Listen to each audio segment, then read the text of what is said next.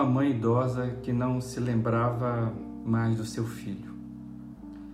Ele lhe fazia várias perguntas para ver se lhe despertava a lembrança de que ele era seu filho. A cena do homem já adulto, formado, chorando copiosamente depois da experiência, ao dizer: O dia mais triste da minha vida. É, a dor estava estampada nos seus olhos, nas suas lágrimas, na garganta engasgada, por saber que sua mãe nunca mais o amaria como filho. É uma cena de partir o coração e eu fiquei muito impressionado com o que eu vi.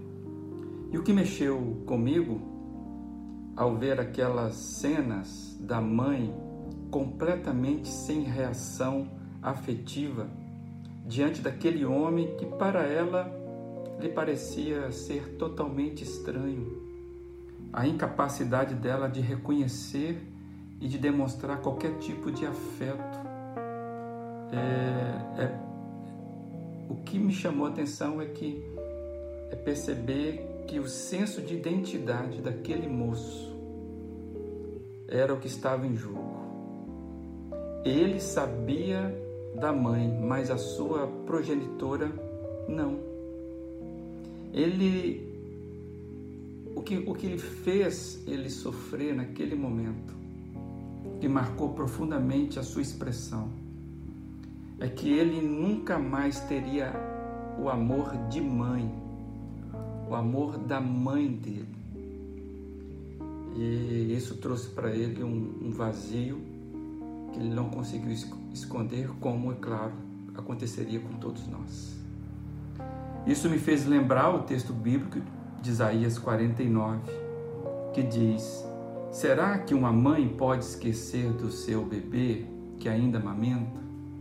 Será que uma mãe pode se esquecer e não ter compaixão do filho que gerou?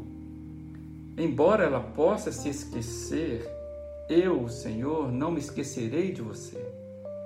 Veja, eu gravei você nas palmas das minhas mãos. Sabe, eu queria dizer isso para aquele moço.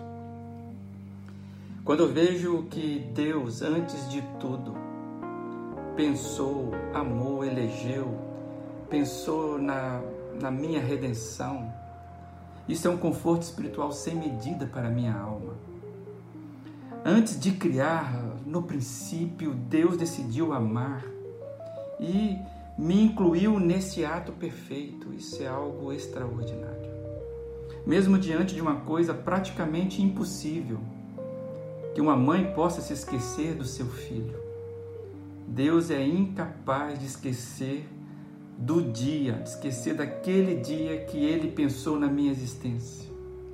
Louvado seja Jesus Cristo por ter pensado em mim na Sua obra redentora.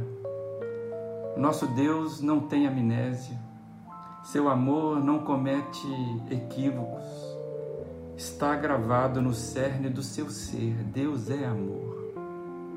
Creio que isso deva ser também confortador, como é para mim, deva ser confortador para você. Sua vida, mesmo que tenha havido muitos descompassos, mesmo que sua vida pareça não fazer sentido, você não deixa de ser alvo do amor de Deus. E meu convite é abra-se, abra-se para esse amor que cria em nós o mais perfeito senso de identidade. Sermos chamados filhos de Deus. Não há algo mais profundo que marca a nossa alma e a nossa identidade. Que você se abra para esse amor.